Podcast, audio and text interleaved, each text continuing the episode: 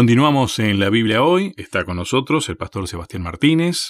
Me quedé pensando en esa ensalada de fruta y en las regiones.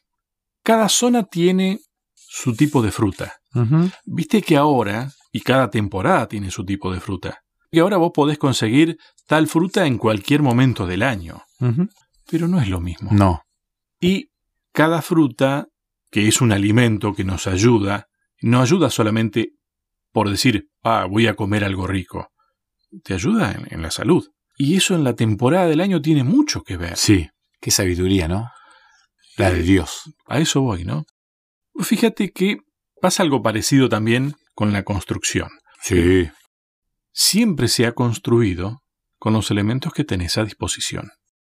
Después se ha uniformado la construcción en diversas partes del mundo casi con las mismas características. Sin embargo, todavía se mantiene que en tal país se construye de tal manera, en este país se construye con estos elementos y de esta manera.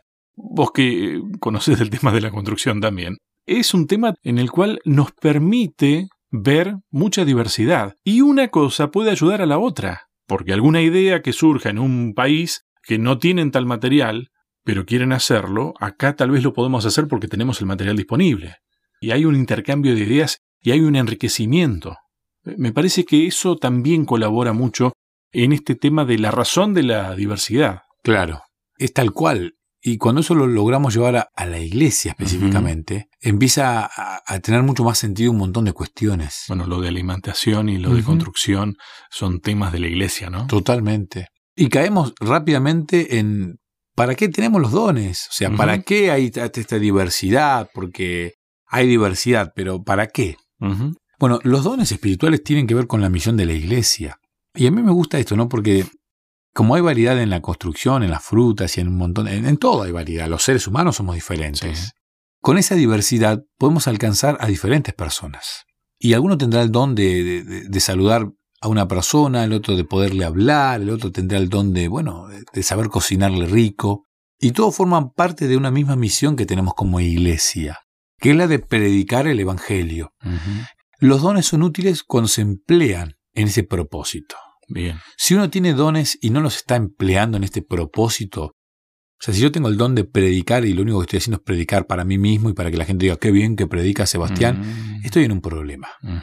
Si tengo el don del canto, el don de cualquier don, debo usarlo para la misión de la iglesia. O sea, no, no sirve de nada que uno tenga el don del canto y, cante para su vanagloria personal. Mira qué lindo que canto. Qué lindo, y que la gente diga, qué lindo que cantás. No sirve de nada que uno tenga el don para poder estar frente a un micrófono y, expresarse de una manera un poquito más prolija, si uno no lo hace para la gloria de Dios. Y vos fíjate que cómo se miden esas cosas. Yo te he dicho muchas veces, ¿no? Yo le agradezco a Dios, te debe haber pasado también. Qué linda voz que tenés. Y de corazón, yo me escucho y a mí no me gusta mi voz.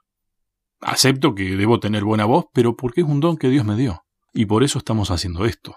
Creo que eso es tan importante, el, poder reconocerlo, ¿no? Hay gente que está enamorada de su voz. Mm. Es así. A mí me ha tocado trabajar con locutores y que es muy difícil corregir ese tipo de cosas.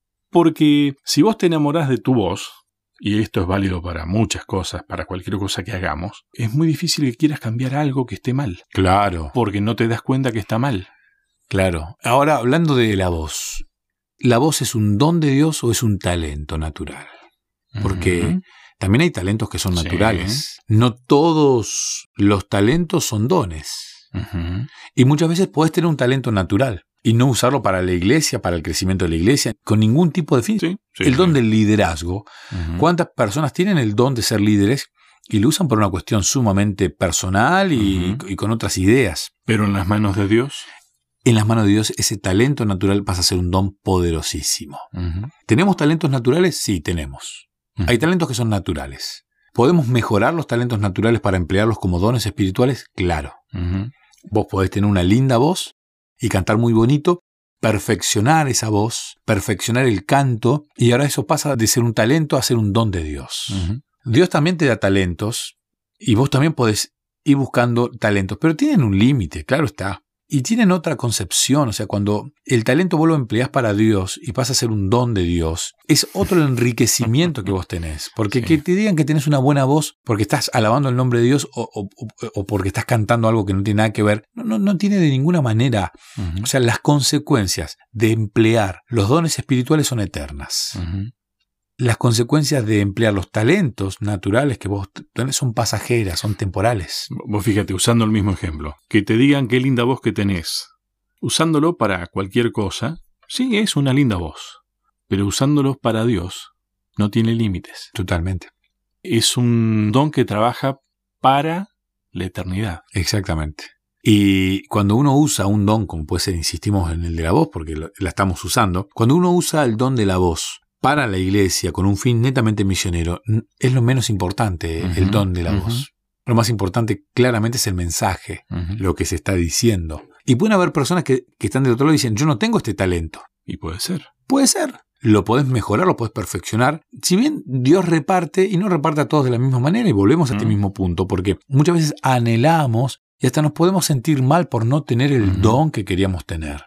Por algo Dios no te dio ese don y te dio otro. Lo bueno está en descubrir el don. ¿Y cómo haces para descubrir el don? O sea, vos estás en una etapa... Anda probando. Anda probando. Vamos a probar a hacer radio, a ver si sale. Y si no me dedico a predicar, y si no a cantar, y si no a visitar, y algo, algo voy a hacer bien. Claro. No sería mala estrategia, no, salía, no sería mala. Hay algunos test cuando vos estás terminando el secundario que te ayudan para orientarte en lo que vas a estudiar.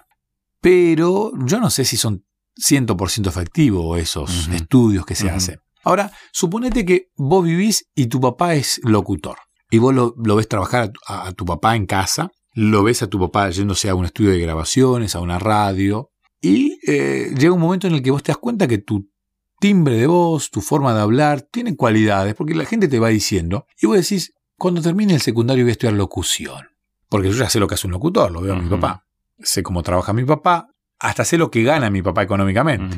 Lo mismo le pasa que tiene un papá que es contador, una mamá que es contadora, psicóloga, médica, y uno llega a una etapa en que tiene que decidir si yo voy a estudiar medicina o voy a ser psicólogo o voy a ser profe de educación física porque lo veo a mi papá. Por eso también hay profesiones que se mantienen a través de la familia, ¿no? Claro. Que no quita que alguien decida que no sea así. No, claramente. Pero vos tenés tu papá que es herrero y vos decís, yo quiero ser herrero, me encantan las máquinas que tiene mi papá, carpintero, me encantan las máquinas que tiene mi papá, me encanta cómo trabaja, me encanta lo que hace, y ya sé lo que él hace. Entonces, acercarte al dador del don te ayuda a descubrir el don.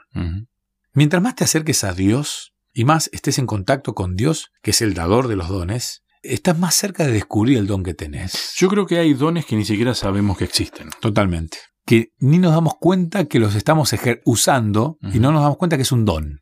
¿no? Para nosotros es algo natural. Yo siempre caigo en, algunas cuestiones como por ejemplo la, la, grata sonrisa. Hay gente que tiene una sonrisa Sincera. Sincera. Agradable. Sí, el abrazo sincero. Y hay personas que lo tienen y es un don. Logran empatizar y vos querés un abrazo de esa persona. Porque tiene algo que no lo tienen los otros abrazos. Y tal vez esa persona no se da cuenta que su forma de abrazar es un don. Entonces, ¿cómo hago para descubrir los dones? El don que Dios me dio, porque seguramente un don tenés dos o tres o más. Por lo menos uno todos tenemos. Acércate a Dios y empezá a interactuar en, cuestiones que tengan que ver con la misión y te vas a encontrar con esos dones que tenés. Que tal vez ya los, tenés y los estás usando y no te diste cuenta que son un don, pero va a ser interesante cuando descubriste el don. Porque descubrir el don te da responsabilidad. Bueno, tengo este don, ¿qué hago con este don? ¿Lo voy a esconder o lo voy a usar?